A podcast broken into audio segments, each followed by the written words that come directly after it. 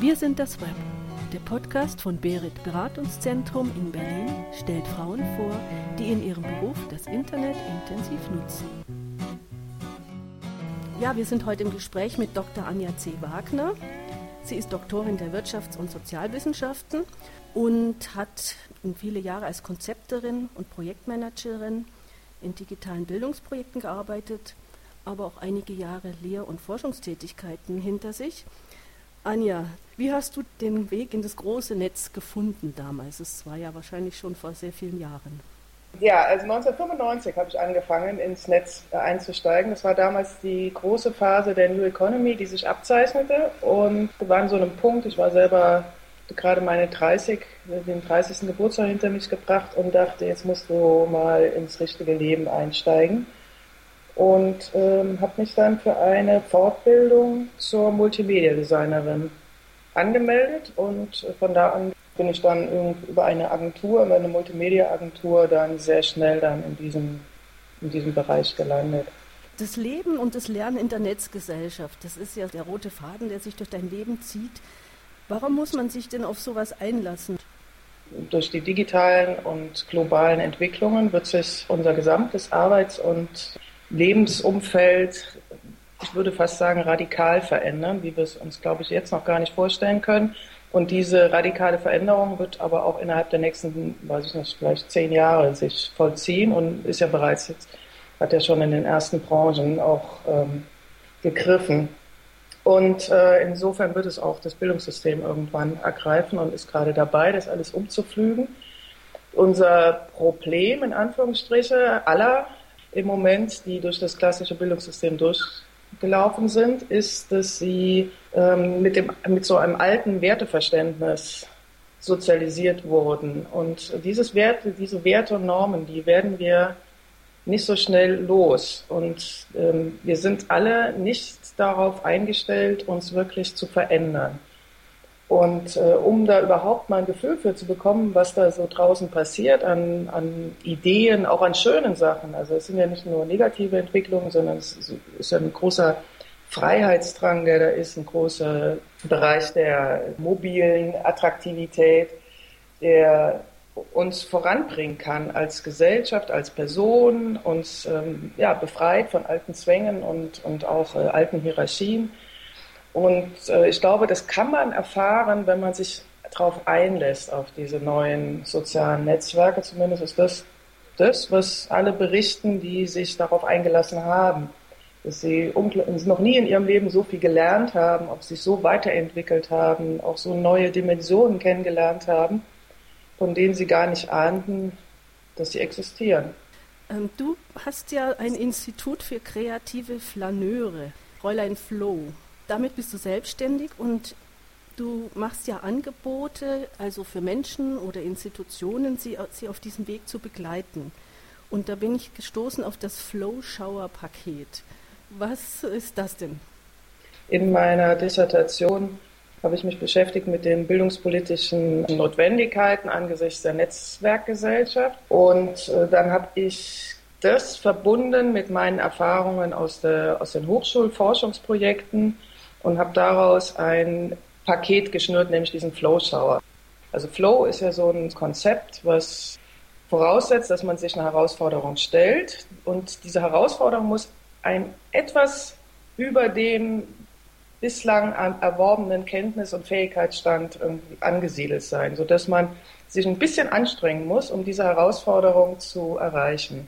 Und wenn man sich dann diese Fähigkeiten aneignet, um diese Herausforderungen anzunehmen, dann entsteht sowas wie Flow. Dann, wenn man, wenn es einen packt, dann vergisst man auf einmal Raum und Zeit und ist dann so drin, dass man das unbedingt mal weitertreiben will. Und dann hat man irgendwann die Herausforderung erreicht und guckt zurück, ist ganz überrascht und denkt, wow, jetzt war ich aber echt mal in so einem richtigen Fluss drin, äh, da habe ich alles vergessen. Und diesen Prozess zu verstehen und wie man sich dadurch, durch diesen Prozess auch miteinander vernetzen kann als soziale Gesellschaft, die auch bestimmte Entwicklungen begleiten muss, dass wir uns also nicht so abhängig machen von politischen Entscheidungen der Ministerriege, sondern uns selber einbringen. Das ist immer mein Anspruch und da versuche ich auch mal wieder so verschiedene Ansätze aufzuzeigen, wie man da hinkommen kann. Also dass wir nicht so dem Ganzen ausgeliefert sind, das ist keine passive Entwicklung, die da draußen geschieht, sondern wir sind Teil dieser Gesellschaft und wir können sie selber vorantreiben. Und wir müssen uns aber dazu auch äh, da reinbegeben in diese Netzwerke. Ja, man findet immer so wunderbare Merksätze bei dir zum Beispiel wie diesen Augen auf und durchwühlen. Ja, ja auch im sehenden Auge sich da in dieses Chaos hineinbegeben. Also man kann das man kann das sehr spielerisch machen, man kann mit Fotografie starten, man kann mit Videos starten, man kann mit Texten starten. Also man kann mit seiner eigenen Neigung starten und sich von dem Punkt aus dann dorthin begeben und dann sich ein Netzwerk aufbauen von Personen, von Institutionen, auch von Gedanken, Konzepten, die ähm, einen weiterbringen und dann also darauf achten, dass man nicht so in der homogenen Masse, in dieser eigenen Filterbubble da versinkt, sondern sich halt auch selber immer wieder herauszufordern. Also das heißt, diese schwierigen Veränderungsprozesse zu begreifen und sie mitzugestalten und da bietest du deine Erfahrung an, um diese Pfade zu finden. Genau. Und ein Projekt, das aus dem Institut Fräulein Floh hervorgegangen ist, auch, ist ja auch diese Un-Uni. Mhm. Was hat es damit auf sich? Also es ist nicht aus Fräulein Floh entstanden, sondern Fräulein Floh betreibt es in der Zwischenzeit. Wir haben uns dessen angenommen. Es war mein Projekt an der, äh, von mir initiiert an der Hochschule, das zu zeigen, was, äh, wie, wie man heute Projekte angehen kann und wie kurzer Zeit man heute wirklich ganz neue Konzepte und Entwicklungen aufsetzen kann durch die Möglichkeiten, die die digitalen Techniken einem bieten. Und ähm, das ist daraus entstanden mit äh, drei Kollegen zusammen. Und das war so ein äh, lebenslanges Barcamp. Also wer die Barcamp-Formate kennt oder noch nicht kennt, das sind ähm, meistens am Wochenende, treffen sich verschiedene Leute zu einem bestimmten Thema und äh, man tauscht sich da aus. Und zwar ohne, dass es vorab eine Agenda gibt, sondern die Agenda entsteht durch die Personen, die in dem Moment dann dort vor Ort erscheinen. So was wollten wir dann online abbilden diese Flurgespräche, die eigentlich bei Konferenzen das Entscheidende sind. Und wenn man so, so überlegt, wenn man zu einer Konferenz geht, normalerweise hört man sich da Vorträge an und wenn man nach Hause geht, ist das, was man erinnert, ist eigentlich, sind diese Treffen, diese Gespräche auf dem Flur, die man mit irgendwelchen Menschen geführt hat, die man vorher nicht kannte. Und äh, das ist, wird ja bei einem Barcamp zum Format, zu dem zentralen Format äh, ernannt. Und das ist auch das, was wir bei UNUNI uns dachten. Wir wollten einen Rahmen schaffen, dass Leute zusammenkommen, die sich bislang nicht kennen, um äh, sich über bestimmte Themen auszutauschen.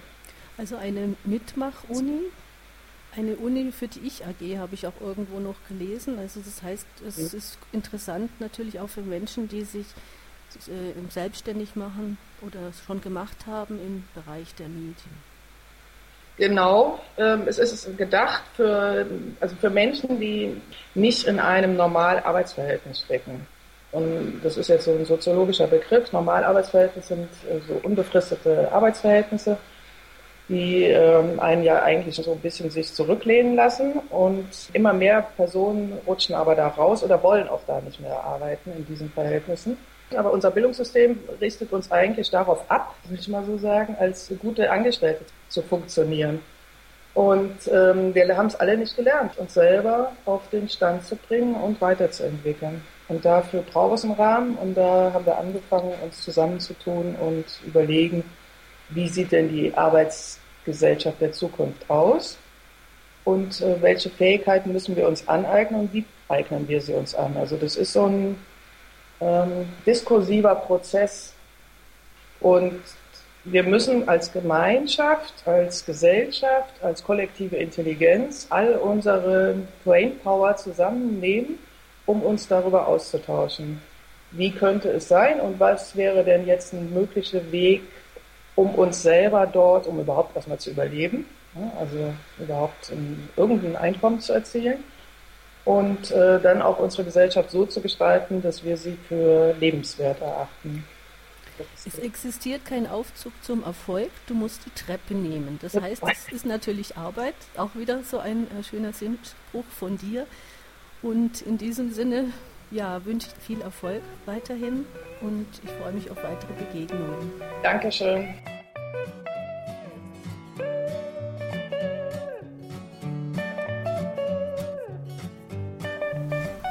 Das Interview führte Susanne Thoma.